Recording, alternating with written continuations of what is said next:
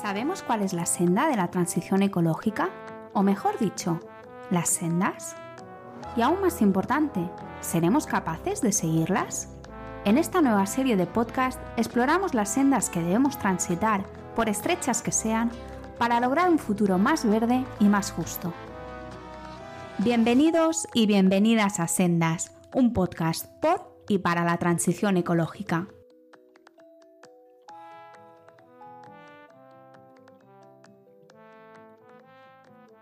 Buenos días, buenas tardes o buenas noches. Eh, soy Pablo Rodríguez Ross y hoy tenemos con nosotros en Sendas a Cayetano Gutiérrez, también conocido como Tano. Em, Tano es investigador en la Estación Biológica de Doñana del Consejo Superior de Investigaciones Científicas y concretamente investiga los impactos de las actividades humanas en los ecosistemas. Particularmente estudia cómo la biodiversidad y las funciones ecológicas de los ríos pueden responder al cambio climático y la contaminación. ¿Me dejo algo, Tano? Hola, bienvenido. Muy buenos días, Pablo. Un placer estar aquí. No, una, presentación muy completa. Muchas gracias. Bueno, este es el podcast que, se graba cuando, cuando tu hijo y el mío eh, paran, de dar, la lata y podemos tener un ratico para hablar de estas cosas, ¿verdad? Pues sí, pues sí, ya hace falta, ya que no nos podemos ver en persona, por lo menos que, que sea a través de este podcast y que nos permita tener estas conversaciones sobre transición ecológica. Sí, sí, sí. Y, buena falta que hace. Pues bueno, cuando estuvimos preparando la, entrevista ¿no? y esta conversación, em, te expliqué un poco qué es que solemos hacer en el podcast. ¿no? Y solemos eh, hablar, primero hacemos una parte más de análisis del reto, luego una parte de prospectiva hacia el futuro y luego una parte de, de propuestas e ideas. Pero al final se acaban las tres mezclando. Entonces, yo lo primero que te quería, te quería preguntar es que nos cuentes un poco em, acerca de tus investigaciones actuales y cómo éstas se relacionan con, la transición ecológica. Eh, profundiza o no profundices lo que, lo que tú consideres oportuno. ¿eh? Bueno, pues mi, yo de manera general lo que, lo que me dedico es a estudiar cómo responden los ecosistemas a los impactos que, causamos en, el medio, ¿no? Y en particular trabajo con, con ríos que he trabajado también con otros sistemas. Entonces, lo que nosotros estudiamos, por una parte, es, eh, pues eso, eh, destacar, o sea, investigamos qué aspectos de los ecosistemas son los que mejor indican la presencia de uno o varios impactos y esto nos ayuda a identificar cuáles son los elementos que habría que restaurar o que mejorar para alcanzar un, buen estado ecológico. En particular, durante, durante mi trayectoria de investigación, eh, me he centrado tanto en los ríos que todos conocemos, los, ríos que siempre llevan agua y que tienen agua dulce, el río más común, como en otros ríos que son un poquito más particulares, pero que son bastante abundantes en la península ibérica. Por ejemplo, durante mi tesis eh, estuve investigando cómo mejorar la salud de ríos que de manera natural son salinos. Eh, son salinos porque el mar no siempre ha estado en, el, en donde está ahora mismo, ¿no? Es decir, hay otras veces que ha cubierto gran parte de la, de la península ibérica. Y entonces ahora mismo estos ríos devuelven la sal al mar. Tienen unas comunidades muy características, sobre todo están presentes en, Murcia o en, o en, Andalucía, en Valencia, y son muy característicos. También hemos trabajado con ríos que se secan de forma natural. Estos ríos son súper abundantes. Muchos conoceremos ramblas, barrancos que llevan agua solo algunos momentos del año. Y cada vez eh, tenemos más claro que estos, estos ríos que intermitentes son muy importantes para conservar la biodiversidad y también a la hora de, por ejemplo, de contribuir a la biogeoquímica del planeta. Entonces, bueno, eso es lo que, lo que he hecho hasta el momento en este sentido. Y no, no, súper interesante y súper completo. Siempre que, pensamos en ríos, ¿no? Eh, mucha gente pues se imagina efectivamente los ríos caudalosos, ¿no? Como tú dices, estas bajadas de agua tremendas, pero, pero eh, ríos hay de muchos tipos y, todos son, son, importantes. En esta línea, eh, la, península, la península ibérica concretamente, pues tiene una gran diversidad de este tipo de ríos. ¿no? Tiene, tiene ríos, pues, ríos secos, ríos caudalosos, etcétera, etcétera. Y, bueno, eh, hay una cosa que tú estás montando con otra gente, pero creo que estás liderándola o coliderándola tú, que es un observatorio ibérico de los ríos. eh, que se llama Iberríos. Y no sé si puedes contar un poquillo acerca de, acerca de esto. Sí, pues esta aventura, eh, casi sueño, pues surgió más o menos en medio de la pandemia. y poco a poco he ido contactando con gente para montar un, proyecto en el cual podamos establecer una serie de, de, ríos que vamos a monitorizar a lo largo del tiempo.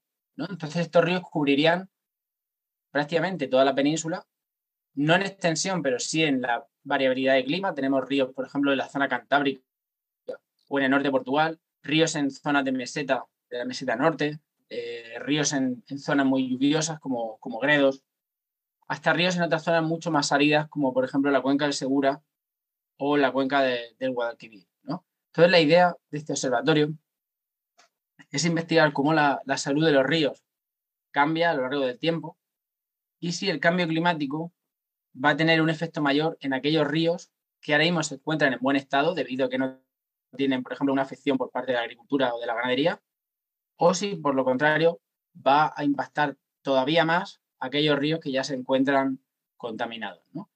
Y nada, en esta aventura, pues eh, ahora mismo yo la estoy coordinando y participan más de 70 personas del ámbito de la investigación y de la gestión del agua.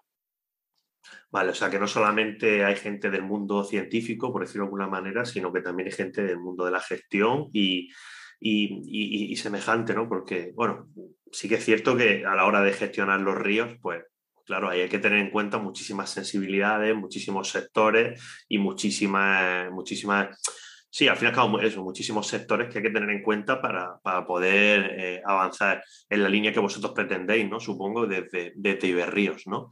Y yendo un poco al, aspecto más general, ¿no? Eh, hablando de transición ecológica, Em, me gustaría preguntarte qué es la salud de los ríos y, qué importancia tiene la salud de los ríos para la, propia transición ecológica. Pues en el, o sea, digamos, si ponemos en conjunto la salud de los ríos y el tema de la transición ecológica, es cierto, es cierto que se han hecho unos avances tremendos desde el año 2000, En el año 2000 comienza la famosa, la implementación de la famosa Directiva Marco de Agua. Esa directiva es tremendamente ambiciosa porque lo que pretende es, por una parte, evaluar la salud de todas las masas de agua europeas, incluyendo masas de agua continentales como lagos, ríos, humedales e incluso aguas litorales. Y una vez que se ha evaluado la salud y se ha identificado aquellas masas de agua que, digamos, no alcanzan un buen estado ecológico, pues también pretende restaurarlas. Entonces, pues es una, eh, digamos, es una directiva muy ambiciosa y que realmente es, digamos, de las que más está avanzando en el tema de la transición ecológica. ¿No? Entonces, pues desde, desde entonces se ha hecho un gran avance, sobre todo como hablamos antes, ¿no? los gestores del agua han hecho avances tremendos, cada vez tienen una capacidad mayor de, y una información mayor de todos los ríos de Europa y se están haciendo actuaciones muy ambiciosas en muchos, en muchos ríos. ¿no? ¿Qué es lo que pasa? Que claro, eh, hay retos que ahora mismo ellos no pueden resolver y de ahí ligando un poco ¿no? con, los dos primeros apartados, eh, ahí hace falta el conocimiento científico, ¿no? es decir, hacen falta nuevas herramientas para evaluar, por ejemplo, los, la salud de los ríos en un contexto de cambio climático y para restaurar los ríos en un contexto de cambio climático. Es decir, las fórmulas que antes se aplicaban pues probablemente ya no valgan en muchos casos, porque los ríos se secan, porque los ríos llevan menos caudal o porque la temperatura del agua es mayor hay una serie de cosas que han cambiado y que necesitamos eh, actualizar las herramientas que utilizamos. ¿no? Entonces, cuando se habla de salud, es verdad que es un, término que a lo mejor pues, podríamos asemejar a la, salud de las personas. A nivel eh, práctico luego tiene sus complejidades, pero es verdad que evaluar la salud de un río no es muy distinto a cuando se evalúa la, salud de una persona. ¿no? Tú puedes mirar, por ejemplo, dice, ¿qué es, ¿qué es una persona sana? Una persona sana es la que tiene el colesterol bajo, es la que tiene un, índice de masa corporal adecuado, la que, tiene, la que no tiene problemas cardiovasculares, pues bueno, hay una serie de, elementos y de parámetros que, un médico miraría para ver si estás bien, ¿no? En función de si te encuentras una enfermedad u otra o, algún parámetro que sale normal, pues indagará más o menos. En los ríos se hace una, cosa muy parecida. En los ríos o en otros ecosistemas. Se miran distintos que se llaman los elementos de calidad, pues se mira, por ejemplo, si tiene determinados peces, si tiene determinados insectos acuáticos, si tiene determinadas algas, si las aguas, por ejemplo, están claras, y no tienen nutrientes, ¿no? los famosos nitratos. Y poniendo en conjunto todo eso, podemos eh, determinar, de, digamos, su estado ecológico, ¿no? que es desde malo hasta muy bueno. Y lo ideal es que sea bueno o muy bueno. ¿no? Eso hablando en términos legales. en términos más prácticos, pues ya digo, es eh, la idea em, es, digamos, analizar una serie de parámetros y contrastarlos con lo que se esperaría eh, alcanzar en, un río, ¿no? Vale, y yo hace poco te, escuchaba en una entrevista, ¿no? Que comentaba una cosa que me hizo bastante gracia, que era que, los ríos son, son unos chivatos, ¿no? Entonces, ¿por qué, ¿por qué los ríos son unos chivatos? ¿Y por qué es importante seguramente que, precisamente, que sean unos chivatos? Pues los ríos son unos chivatos porque no hay manera de esconder las pillerías que vamos haciendo por ahí, ¿no? Es decir, en un, cuando vemos, por ejemplo, si pensamos, por ejemplo, en el río Segura, ¿no? Su paso por Murcia, pues yo creo que todos coincidiremos en que no está en el mejor de los estados posibles, ¿no? Ahí, al igual que pasa, por ejemplo, que puede pasar en Barcelona con el Besoso Llobregat, en Madrid con el Manzanares, en, Sevilla con el Guadalquivir, en el Ebro en, Zaragoza. Es decir, los ríos nos, informan de lo que ha pasado eh, aguas arriba, ¿no? ¿Y por qué ocurre eso? Pues porque en una cuenca, ¿no? Es decir, en los ríos son sensibles a lo que ocurre en una gran extensión del territorio. ¿Por qué? Pues porque cuando llueve, todo el agua, todo toda la escorrentía superficial acaba en el río y va lavando todo el terreno. ¿Qué es lo que pasa? Pues que si en ese terreno ha habido, hay por ejemplo, hay granjas, hay agricultura, hay elementos de contaminación, hay plásticos de invernadero, hay basura, todo eso acaba en el río. O sea, en un río yo me, he encontrado cosas, no sé, es que cosas que, que no te esperarías encontrar ahí, desde eh, colchones, eh, ruedas, eh, no sé, cualquier cosa que una persona se puede imaginar, te puede encontrar en un río. ¿Por qué? Bueno, millones de plásticos, plásticos por todos sitios. ¿Por qué ocurre eso? Pues porque es como actúan un poco de cañería, es decir, todo, todo el drenaje lava el terreno y acaba ahí. ¿Qué pasa? Pues que si un sitio, un espacio, un área está bien conservada, el río te va a decir, bueno, vas allí, ves las aguas claras y dices, bueno, este terreno está en buen estado porque las aguas que me encuentro aquí han lavado una gran extensión y aún así siguen estando limpias. Si las vemos hechas polvo, porque o bien han lavado y han encontrado suciedad o contaminación, o porque ha habido, por ejemplo, algún pueblo o alguna ciudad que está, realizando un vertido eh, sin, un, tratamiento adecuado. Que eso, digamos, en este caso serían impactos puntuales, pero que en muchas zonas de España, sobre todo en la España interior, es el principal problema. Los vertidos de, de pueblos que no tienen un tratamiento adecuado. No, es súper interesante. A mí, por ejemplo, me, recuerda esto que hablas del drenaje, de que al final todo lo que pasa en la cuenca, la cuenca ¿no? Eh, acaba en el río y que el río es lo que hace como drenaje. Es un poco, eh, yo que a diferencia de ti, yo siempre vivo en la costa, siempre vivo cerca del mar. Eh, aquí, por ejemplo, en, en, Mallorca o en otras ciudades también lo he visto, en las alcantarillas, en el alcantarillado que ves por el suelo cuando vas andando por la calle, muchas veces pone el mar comienza aquí que como una manera de concienciar de, oye, eh, no tires porquería al suelo, no ensucies, porque mucha de la porquería que echas por aquí, por mucho que intentemos depurar, por mucho que intentemos limpiarlo, va a acabar seguramente en el mar. Y, pero claro, nunca he visto una tapa de alcantarilla o algo semejante que diga, el río comienza aquí, ¿no? Que algo que a lo mejor se podría empezar a poner, en plan, oye, el río, aunque el río esté a, a 10 kilómetros para allá, posiblemente eh, si, aquí no se hacen unos usos humanos respetuosos, eh, esto al final acaba en el río. Y, es algo que muchas veces no, nos damos cuenta, ¿no? Sobre todo los que vivimos en, hablo por mí, ¿no? En, ciudades así eh, grandes y tal, que no te das cuenta del medio natural que tiene alrededor y las afecciones que tú generas en ese, en ese medio. Yo ahora mismo vivo en Mallorca, que en Mallorca no hay río, eh, hay algún torrente así seco, pero, pero sí que es cierto que tú te aproximas a los torrentes de aquí, que, yo lo hago mucho cuando salgo a hacer deporte o hacer senderismo y tal, y, efectivamente en los torrentes se ve lo que tú comentas, se ve una cantidad de, porquería, una cantidad de basura también, un montón de cosas, y mucha gente piensa, eh, erróneamente una cosa que me hace mi gracia, que es, no, esto está así porque ha venido alguien y lo ha tirado aquí. No, no, no, no, no. Es que eso no lo ha tirado alguien ahí. Es que eso puede venir arrastrado desde a saber, desde a saber dónde, ¿no? Y mm, te quería preguntar ahora, eh, hemos hablado ya de la salud de los ríos, ¿no? Y por qué son unos chivatos. Y te quería preguntar ¿qué se puede hacer para mejorar la salud de los ríos? ¿no? Comentabas tú que desde el año 2000 hasta ahora se ha avanzado mucho y, menos mal, y, supongo que hay que seguir avanzando. ¿no? Entonces, en, este mismo sentido, ¿no? Eh, ¿qué se puede hacer para mejorar la salud de, los ríos? Pues, a ver, mejorar la salud de los ríos no siempre es sencillo. ¿vale? Tenemos que partir de esa premisa.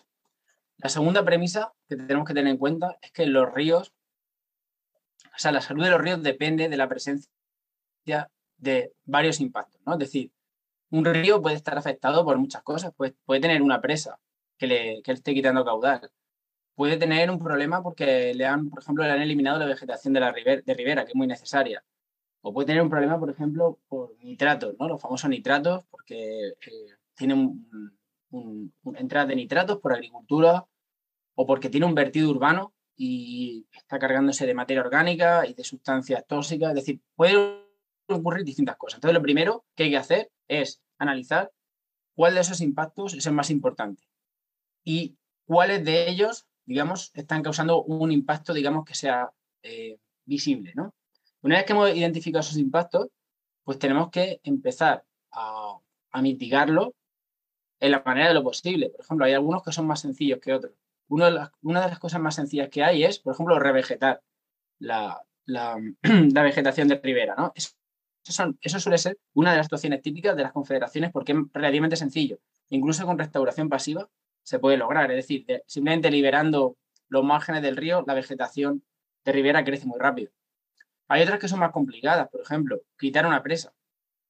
Pues quitar una presa eh, requiere obras de ingeniería costosas. Aún así ya se está haciendo. Por ejemplo, la Confederación Hidrográfica del Duero, en este sentido, es bastante ambiciosa y está quitando muchas presas. ¿vale? Eso favorece, por ejemplo, eh, que el río recupere su caudal natural y también que los peces, por ejemplo, se puedan mover. Es decir, ahí, por ejemplo, la famosa desaparición de, muchos salmones del norte de España, que en el norte de España, en la cornisa cantábrica había muchos ríos salmoneros, pues se debe a las presas.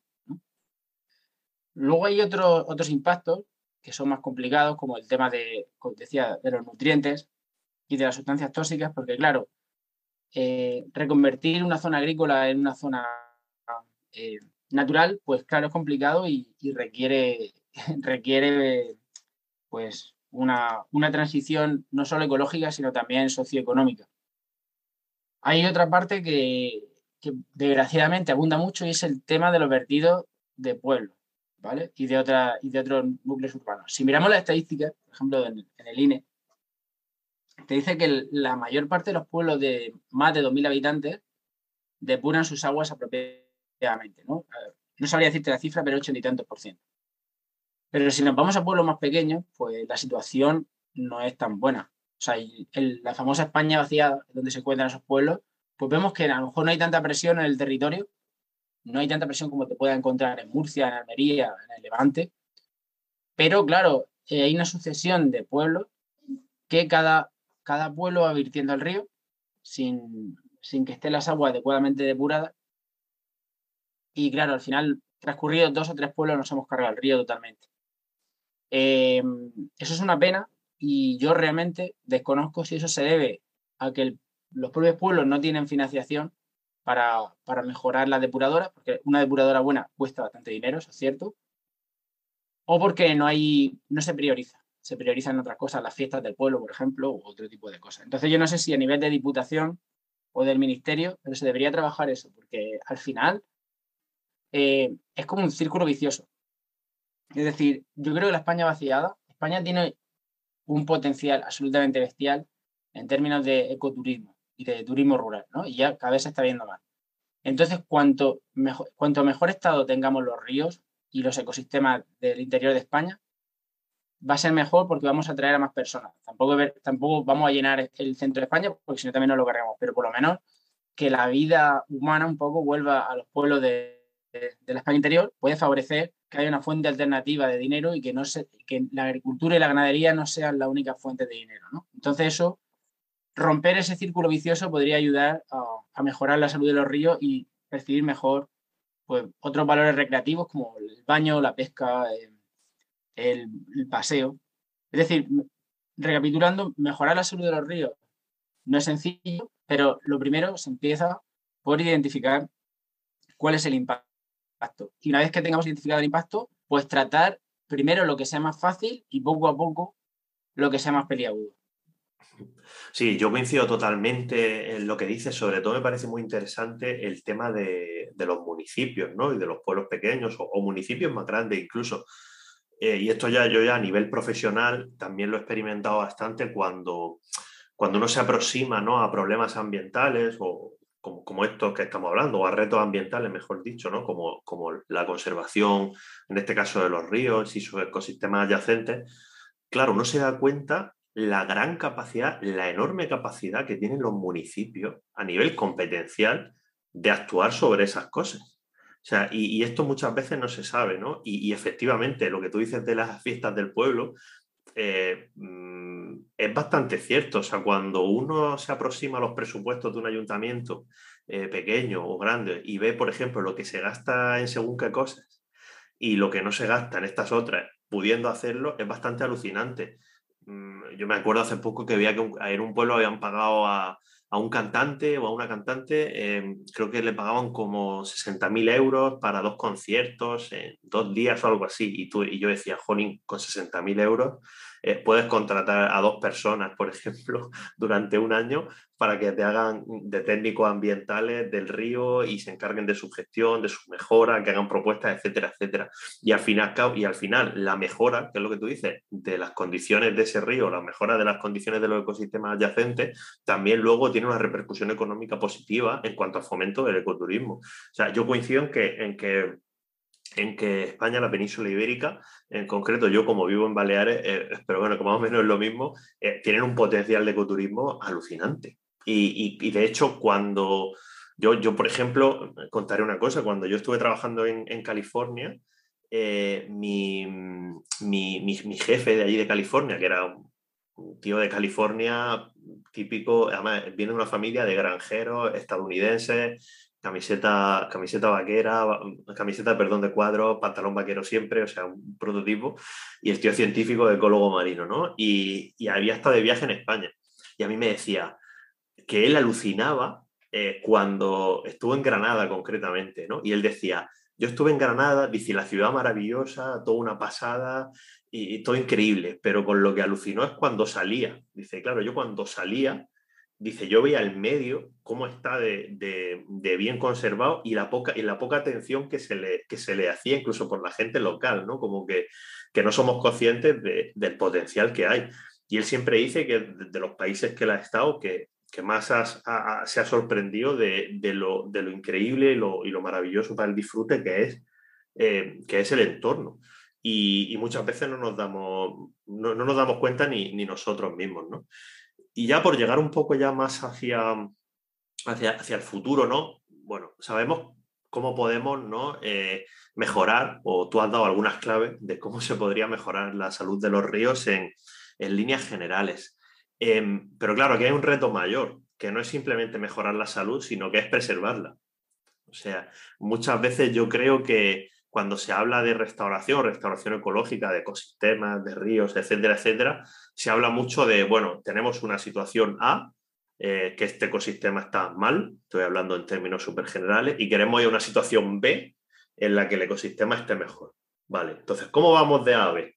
Bueno, pues podemos llegar a B. Ahora, yo el reto de verdad lo veo en conseguir que B siga siendo B y, no, volvamos a, y no volvamos al principio, ¿no? Porque el problema no es simplemente, bajo mi punto de vista, no, no es simplemente restaurar o, hacer los usos de las actividades humanas compatibles con el medio, sino conseguir que eso sea sostenible a lo largo del tiempo. Porque si no, eh, si no hay un plan una vez que lleguemos allí, entonces una vez que logremos esa sostenibilidad de los ríos o una vez que se pueda conseguir mejorar la salud de, los ríos, ¿qué podemos hacer para mantenerla? A ver, aquí tenemos una con el tema de los ríos y las aguas superficiales tenemos una, gran ventaja. Como decía, la Directiva Marco de Agua todos los años evalúa el estado ecológico. ¿no? Entonces eso permite hacer un cierto seguimiento. Eh, nosotros en el observatorio vamos a hacer igual que cuando decíamos el médico, ¿no? La, directiva marco de agua sería como si dijéramos la atención primaria, ¿no? Vería los indicadores más generales. Nosotros vamos a ver ciertos indicadores más finos, ¿no? Entonces, con una información y con otra vamos a ver cómo evolucionan cómo evoluciona la salud de los ríos a lo largo del tiempo. Hay dos factores, ¿no? Dos tipos de factores que pueden hacer que eso, que eso cambie, ¿no? Que un río que esté en buen estado ecológico se pierda, pierda esa, esa virtud, ¿no? Una es, por ejemplo, principalmente el cambio climático. Y sobre eso, ahora mismo, eh, poca gente puede hablar de lo que puede pasar, ¿no? Porque podemos decir conjeturas, podemos decir previsiones, pero no hay información eh, fiable a gran escala de, lo que puede pasar. Por eso es importante eh, desarrollar este tipo de, proyectos como el observatorio. ¿Qué puede ocurrir con el cambio climático? A nivel de de conjetura, de hipótesis. ¿Qué puede ocurrir? Pues pueden, ocurrir varias cosas. La más obvia es que si se reduce la precipitación, pues los ríos van a llevar menos agua. Al llevar menos agua, pues puede pasar que se sequen, que ríos que, anteriormente no se secaban se sequen. Puede pasar que al llevar menos volumen de agua, pues también se concentre más la contaminación. Es decir, la contaminación es, digamos, el soluto dividido entre el volumen. Si disminuye el volumen, pues aumenta la concentración. ¿vale? Es decir, un río que tenga la misma cantidad de vertidos va a llevar más nitrato o más materia orgánica si el volumen se reduce a la mitad. Se va a duplicar la concentración. Otro tema es el tema de la temperatura. Eh, además de llover menos, también están aumentando las temperaturas. Y claro, los, pasa una cosa, que los organismos de, acuáticos, la mayoría, son organismos, entre comillas, de sangre fría, ¿no? Son ectotermos, son organismos que no son capaces de regular su temperatura. Por lo tanto, son muy sensibles a que la temperatura cambie o sobre todo a que la temperatura suba, ¿no? Porque se pueden asfixiar, porque hay menos oxígeno o porque pueden tener un shock térmico. Luego hay también otras otras cuestiones como por ejemplo que la vegetación, o sea, todo esto va a depender muchas veces de, la vegetación de ribera. La vegetación de ribera actúa como, digamos, eh, mitiga el, impacto de, de, la temperatura, porque claro, ese sombreado y esas condiciones que crea una, la vegetación de ribera, mm, digamos, hace que el río, las aguas del río se pongan menos calientes. Todos recordamos cuando entramos en un entorno de ribera, inmediatamente tú notas una sensación de fresco, de que se reduce la temperatura, ¿no? Entonces, eh, para mantener la salud de los ríos, pues es importante, en, primer lugar, ir viendo cómo el cambio climático va a ir impactando los ríos y volviendo otra vez a las medidas de mitigación, pues implantando medidas de mitigación que nos ayuden. Por ejemplo, de nuevo, la vegetación de ribera en este sentido es un, es un, eh, arma muy buena porque puede ayudar a, mitigarlo. Ahora mismo hay información contradictoria respecto a esto, ¿vale? Pero por, por lo menos es prometedor, es una, una, herramienta buena. Otra herramienta, y ahora que está el tema en debate, es el tema de los caudales. Yo entiendo que, eh, siendo realistas, no vamos a poder mantener todos los ríos en buen estado ecológico. Eso es, es verdad que no se va a poder mantener. Al menos no todos los tramos de todos los ríos. ¿Vale? ¿Por qué? Porque hay usos que son incompatibles totalmente con, el buen estado ecológico. Por ejemplo, las explotaciones hidroeléctricas, es difícil tener un río en buen estado ecológico si le quita una gran cantidad de agua, ¿no? Es difícil. O entiendo que, por ejemplo, otras eh, poblaciones muy grandes o en áreas muy densas con mucha agricultura, pues es difícil tener los ríos en estado ecológico, ¿no? Por lo tanto, yo creo que se tiene que, ver, de manera, ser realista y ver hasta qué punto podemos mejorar distintas zonas, ¿no? Si, no tiene sentido ponerse a hacer, eh, a veces se hacen muchas actuaciones en ciudades y me parecen actuaciones meramente cosméticas, es decir, poner unos, árboles y mejorar, eh, digamos, la calidad recreativa del río, sí, pero la vida del río no, no ha mejorado. Entonces, yo creo que es importante eh, optimizar todo ese proceso, ver dónde realmente por ejemplo, como hemos dicho, la España interior, eso es un, punto clave actuar, porque eh, con poco, o sea, son em, impactos muy puntuales que simplemente una mayor dotación económica y técnica pues se podría mejorar fácilmente, ¿no? Em, eso, eso, eso está, está, claro. Entonces, pues tenemos que ver, tenemos que ver eso, cómo el cambio climático puede afectar y, por supuesto, que no, que no entren nuevos impactos. ¿no? Es decir, si, tenemos un río en buenas condiciones, pues claro, eh, si vamos intensificando lo que ocurre en el terreno, pues vamos a perder la salud. ¿no? Entonces, bueno, mantener, digamos, mantener los usos del terreno compatibles con el buen estado ecológico es una clave. Y la otra es mitigar aquellos efectos eh, más nocivos del cambio climático a través de vegetación de ribera y a través de no quitarle al río eh, un caudal excesivo eh, que pueda, digamos, dañar la vida que ocurre en el río. ¿no? No, es, no es fácil. O sea, decir, hay veces que no hay que, no hay que tener no hay que hacer demagogia ni desde la ciencia ni desde la política. Es decir, eh, nosotros, la sociedad, o sea, los ríos se han ido degradando desde la antigüedad, no es, no es una cosa moderna. Es decir, si, nosotros vemos, casi todas las ciudades están situadas al lado del río o de cursos de agua. Por no, por no decir encima. Por no decir encima, literalmente, ¿no? Y eso es porque siempre han sido imprescindibles. Ahora mismo parece que lo necesitamos menos, pero todavía lo seguimos necesitando. Va a haber unos usos que reduzcan la biodiversidad en ciertos tramos, ¿vale?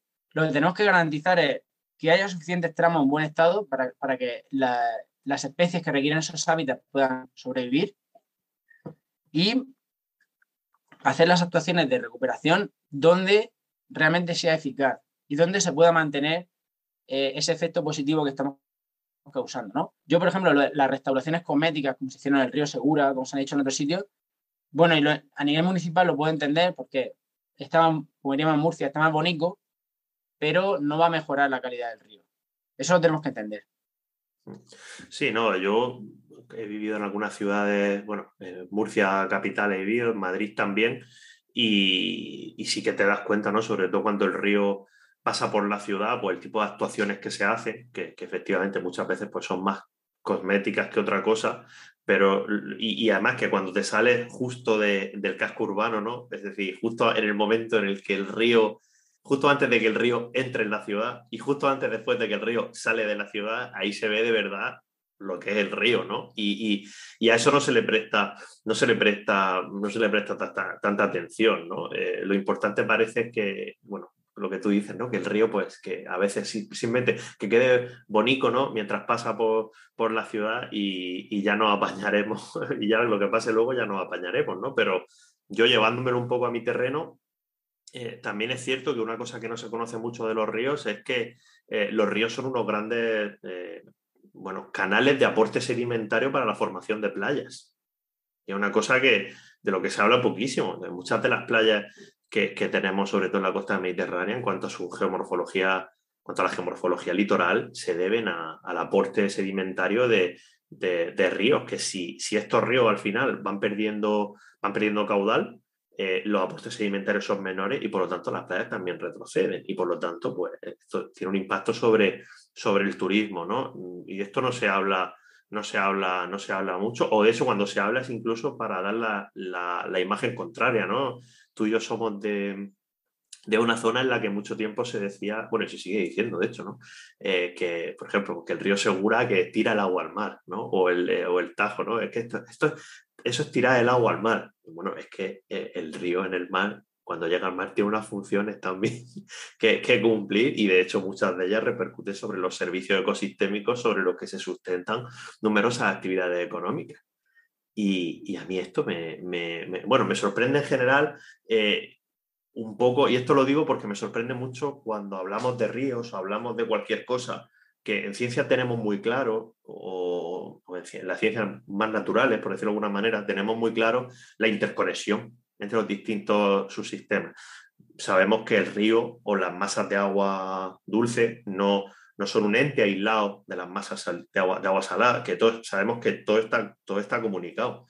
¿vale? Y em, yo hace poco, pues con el tema de, del, Mar Menor escuchaba a, Ramón Pagán, que es un representante social de, Pacto por el Mar Menor, profesor de, de química, que además tú, conoces bien, creo, y Ramón decía, es que no se puede disociar la, la, agricultura del mar menor porque están comunicados, o sea, es decir, no se puede disociar, lo que hay que buscar es un uso compatible, ¿no? Y, y para buscar un uso compatible, yo creo que lo primero que hay que hacer es tener esta idea clara que tú has ido dejando caer a lo largo de la conversación, que es que las cosas están conectadas. Las, o sea, es decir, y si no cuidamos una, nos va a repercutir sobre la otra. Y los municipios de, la España vaciada que tú, que tú hablabas, ¿no? Pues si no cuidamos el ecosistema adyacente, si no lo hacemos atractivo para los visitantes, eh, al final eso nos va a repercutir a nosotros también. Y al largo y, al medio y largo plazo, seguramente el impacto económico sea muchísimo mayor al que, al que hubiera sido si se hubiera invertido un poco de dinero en, en restaurar los ecosistemas, etcétera. Y, con el, es lo mismo que sucede con el cambio climático. Siempre se dice que quien piense que es caro adaptarse al cambio climático, que prueba no hacerlo. Eh, ahora mismo tenemos datos ya, sabemos lo que nos costaría a fecha de hoy adaptarnos al cambio climático, pero también sabemos, hay estimaciones de lo que nos costaría no adaptarnos y, y es muchísimo más dinero.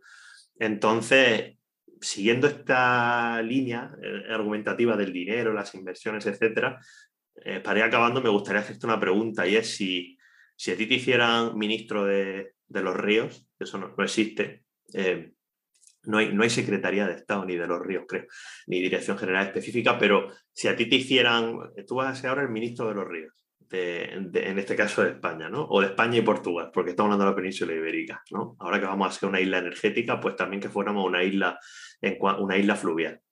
¿Tú qué, tú qué, qué medidas tomarías? ¿no? ¿Irías por el camino este de intentar desde a nivel de país, ¿no? de, intentar mejorar la conexión y el trabajo con los municipios para que afronten a nivel local estos retos o, no? Yo creo que, se trata de, mira, en relación con todo lo que has dicho, hay una cosa que es muy importante a la hora de hacer políticas económicas y políticas ambientales. Y es que nosotros a nivel, de, a nivel humano, nosotros podemos estar la normativa que queramos, ¿vale? Eh, podemos poner, podemos ser más o menos rigurosos a la hora de, evitar los impactos. Podemos mm, enfocar en una economía que crece más o menos rápido, ¿vale? Podemos intentar enfocar las políticas que, queramos. Pero al final, si esa política eh, al final confronta de manera directa con la manera en la que funcionan los ecosistemas, vamos a tener un problema. Y al final, la economía, la, economía tiene una base física y una base ecológica. Y si estamos, eh, digamos, no estamos considerando cómo funcionan los ecosistemas en esas políticas, al final eso va a desembocar en un colapso o en un desastre. Lo hemos visto, por ejemplo, el caso paradigmático ahora mismo en, en España es el Mar Menor. Lo hemos visto. Es decir, por masivizar la agricultura, estamos perdiendo, por ejemplo, se está perdiendo mucho dinero en hostelería, se está perdiendo mucho dinero en turismo. Eh, los propietarios de aquellas casas ven cómo sus casas se devalúan, ven cómo los alquileres bajan. Es decir, eh, no se ha tenido en cuenta cómo funciona la laguna del Mar Menor, eh, no se ha tenido en cuenta los aportes de los distintos cauces, la Rambla del Bujón y otros cauces que hacen en la laguna, y al final el sistema ha colapsado y eso está teniendo un impacto económico. Y se verá cómo la, economía de la región de Murcia se resiente y el bienestar de las personas se resiente. Entonces, yo lo, que propondría, eh, yo no sé si aceptaría ese cargo, porque no me siento preparado, pero si, tuviera que decir medidas más o menos eh, que yo creo que, que podrían ser eficaces, la primera es atender, o sea, es decir, priorizar que los vertidos urbanos se, tengan el menor impacto posible. Es decir, muchas veces no se sabe, muchas veces llegan fondos europeos a España y no saben en qué gastar bien, o se quiere hacer una inversión pública y no se sabe en qué gastar bien. Pues eso me parece una cosa de libro, es decir, vamos a asegurarnos de que todos los municipios en, zonas donde el río pueda mejorar, vamos a, priorizar en qué zona el río es susceptible de mejorar, porque no tiene un impacto de presa, porque pues vemos este cauce, este cauce, este cauce. Pues en estos cauces vamos a hablar con los municipios y vamos a intentar vamos a intentar, vamos a hacer que su depuración sea lo mejor posible. Y vamos a, por ejemplo, hacer actuaciones en las riberas para limpiarlas de la basura que se ha acumulado y para revegetar aquellas zonas que tengan una vegetación potencial de ribera que ahora mismo no exista. Esas dos medidas son, me refiero, sencillas conceptualmente y no hay que hacer ninguna eh, historia rara y se podrían hacer. Luego hay otros temas más complejos y más peliagudos. Otro tema es estimar, por ejemplo, qué capacidad tiene una cuenca de soportar agricultura o de soportar ganadería, ¿no? Es decir, hay cuencas que a lo mejor eh, liberándolas un poco de agricultura, es decir, transformando eh, el tipo de agricultura, ¿no? A lo mejor de intensivo a secano o quitando carga ganadera, pues el río podría mejorar. En este sentido, pues a lo mejor eso abarataría los costes de depuración. Por ejemplo, de, hay muchos eh, ayuntamientos que sus aguas las cogen o de las cogen de río. Por ejemplo, estoy pensando en Barcelona con el, río Llobregat, ¿no? Si el, río Llobregat, aguas arriba del punto donde se toman las aguas, cuanto mejor esté, más barato va a salir la potabilización, ¿no? Es decir, al final todo lo que hagamos en los ecosistemas va a tener un impacto en nuestra salud, en nuestro bienestar y en nuestra economía. Entonces, pues se trata de, al final, de, establecer una serie de, líneas rojas que en ciertas zonas no se puedan pasar, porque al final, digamos, el beneficio individual que puede lograr esa persona es menor al daño social o ecológico que causa. Entonces, esto sé que es muy, son frases muy bonitas que dirá la gente. Dice, sí, eso es muy bonito, pero ¿cómo se hace? Bueno, pues son cosas que se tendrán que ir viendo río a río y municipio a municipio. No es fácil. Por eso en España, entre otras cosas, las transferencias, o sea, las políticas ambientales están transferidas a nivel, a nivel regional, aunque haya gobiernos que no quieran eh, hacer uso de, de esas competencias, ¿no? Pero están transferidas porque tienen, son, son cosas muy específicas. A nivel, del ministerio se marcan políticas, políticas generales, pero son, son las comunidades autónomas los que lo tienen que hacer. Y ya digo, creo que hay algunas cosas, como lo que he dicho de los vertidos y de la revegetación, que, tienen que son fáciles de implementar. Otras son, por ejemplo, también derribar presas, presas que estén colmatadas, presas que no se usen. España tiene una cantidad de presas y de azul, de, saltos de agua que muchas veces no tienen ningún sentido, ni ninguna función humana, porque se hicieron hace 50 años, y está teniendo un impacto, pues como tú dices, frenan sedimentos que, que eh, afectan tanto el cauce, ¿no? Como, a, como, luego, como luego al mar. Eh, o también, por ejemplo, evitan que los peces se puedan mover.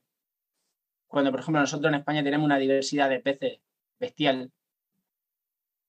Y ya te digo, y, por ejemplo, y, al final lo que tenemos que tener en cuenta, antes lo has dicho, pero es que yo creo que es muy importante remarcarlo. Sé que estoy volviendo un poco a la pregunta anterior, ¿no?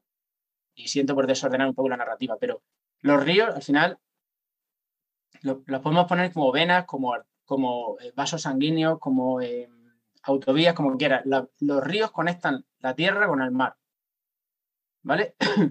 y eso es imprescindible. Muchas veces hablamos los microplásticos que hay en el océano, que se lo comen los peces. España es uno de los mayores consumidores de, pescado a nivel mundial. Creo que es el segundo país, no me acuerdo muy bien, después de Japón, algo así. Es uno de los de los países que más consumen.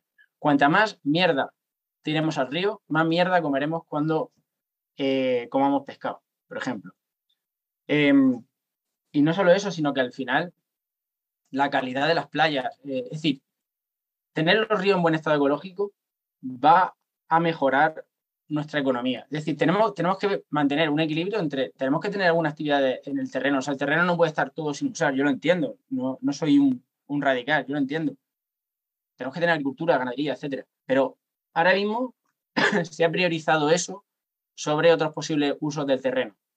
Y, toca dar un paso para atrás. Y es verdad que se, que se, pues se pueden perder, se puede perder trabajo en agricultura y en ganadería, pero es que si hacemos eso bien, se puede eh, generar mucha riqueza a través de, del ecoturismo o también se tendrán que, buscar otros usos que sean compatibles con, con la salud de los ecosistemas. Porque como tú bien has dicho, podemos calcular el coste de reducir la agricultura, de reducir tal, cómo con los empleos que se van a perder y la riqueza que se va a perder, pero también posiblemente podemos calcular el impacto que tendría en la economía, por ejemplo, que colase el Mar Menor, o el impacto de reducir la pesca, o el impacto de, por ejemplo, de, incrementar los costes de potabilización o las enfermedades que se puedan transmitir, por ejemplo, porque los ríos tengan muchos patógenos, ¿no?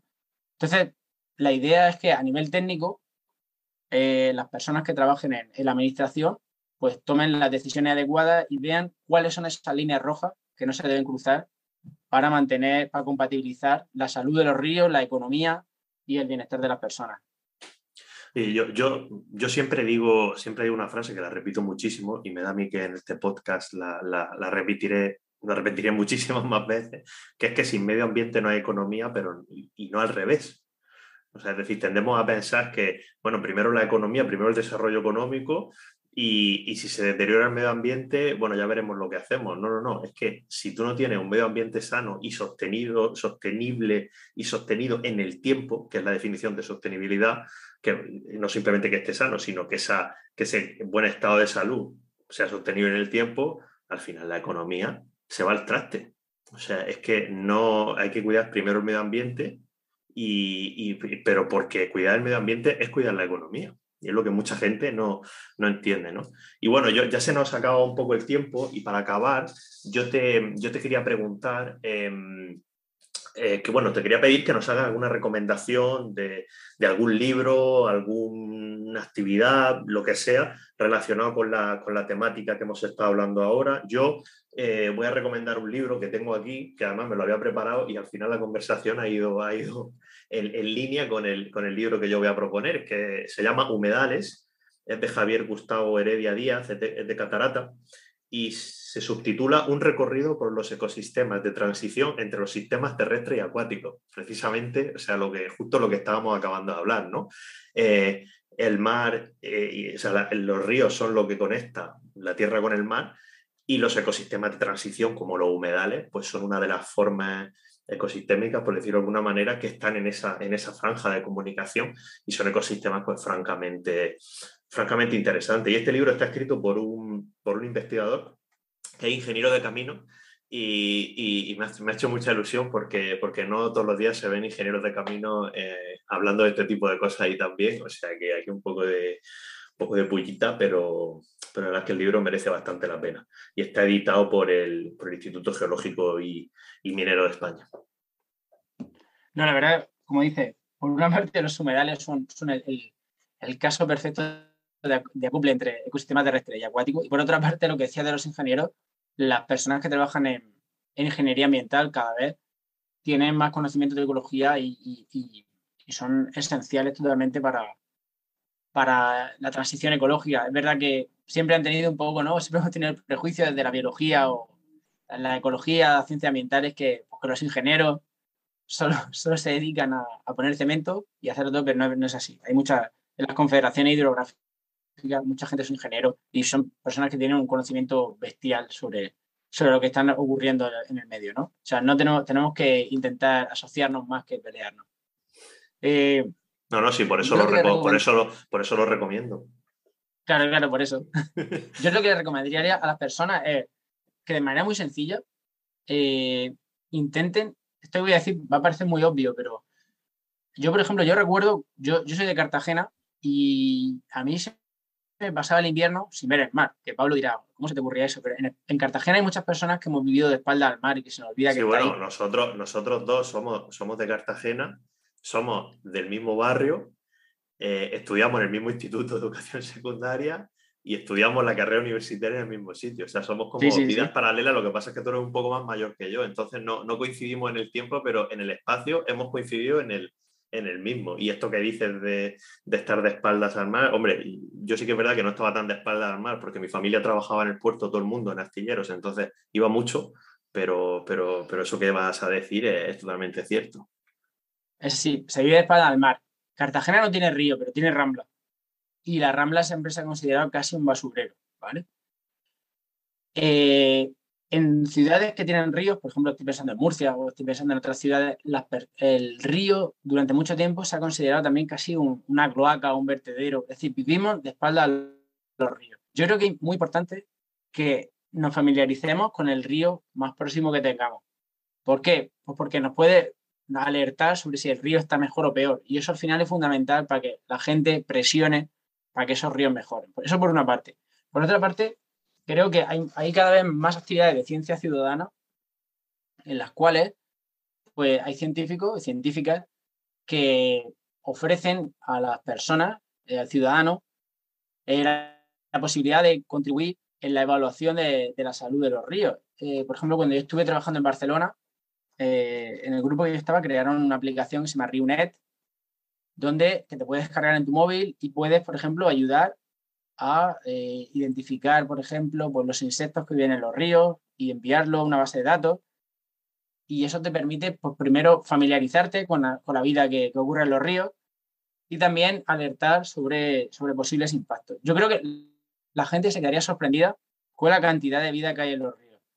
Cuando hemos ido con estudiantes o cuando hemos ido con personas menos familiarizadas con los ríos y empiezas a, indagar un poco y le enseñas piedras, le enseñas, le enseñas, ven que hay muchísima vida en los ríos, vida que aparentemente eh, no existe o permanece oculta, ¿no? Entonces yo creo que lo que le diría a las personas es que intentaran mm, no vivir de espalda a los ríos, ¿no? Porque los ríos son muy importantes. Eh, cuando un ecosistema se degrada, no olvidamos de él. Y es muy injusto porque al final el problema se amplifica. Eh, ya no se, la gente se olvida de los valores que aportaba ese ecosistema. Por ejemplo, estoy pensando en ríos que, por ejemplo, que hace, donde la gente se bañaba hace 15, 20 años y que ahora mismo están sucios o, están contaminados y ya no se bañan, pues ya los niños que, hay, que, estén naciendo ahora nunca sabrán probablemente que en ese río te podías bañar o podías pescar, ¿no? Y eso al final no va a favorecer que el río se, que el río se recupere o que se ponga en valor. Entonces es muy importante que, que mantengamos un contacto más estrecho con los ríos y que presionemos para que se recupere su salud allá donde sea posible, dentro, dentro de, lo, que sea razonable, ¿no? Y ya digo, eso se puede hacer tanto a nivel individual, de un paseo con la familia, con los amigos, como a través de las distintas iniciativas que hay ahora mismo de ciencia ciudadana o de organizaciones que, quieren visibilizar los valores de los ríos.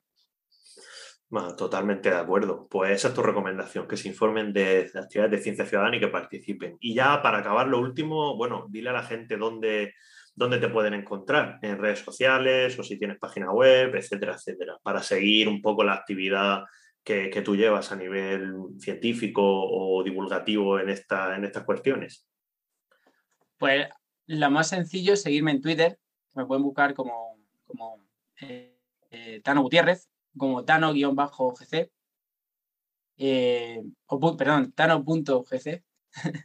y nada, ahí intento visualizar las cosas que, los artículos que, vamos sacando y, las distintas actividades científicas. Y también, por supuesto, aunque no es una página web personal, pero en ecomandanga.org, tanto Pablo como, como otros compañeros, tenemos un, un, colectivo a través del cual divulgamos no tanto nuestro, nuestra ciencia, pero sí ciencia relacionada con la ecología y la biodiversidad, y ahí puedes ver tanto algunas veces actividades nuestras como actividades que son de interés para los ríos y para otro tipo de, ecosistemas y que creo que, pueden ser de, interés para, la transición ecológica. Pues muchísimas gracias, Tano. Con eso nos quedamos y nada, esperamos verte por aquí de nuevo.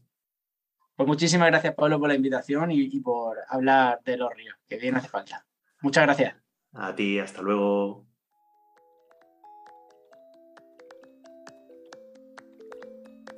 Ya puedes escuchar Sendas en las principales plataformas de podcast y no olvides seguirnos en arroba sendaspodcast en Twitter e Instagram.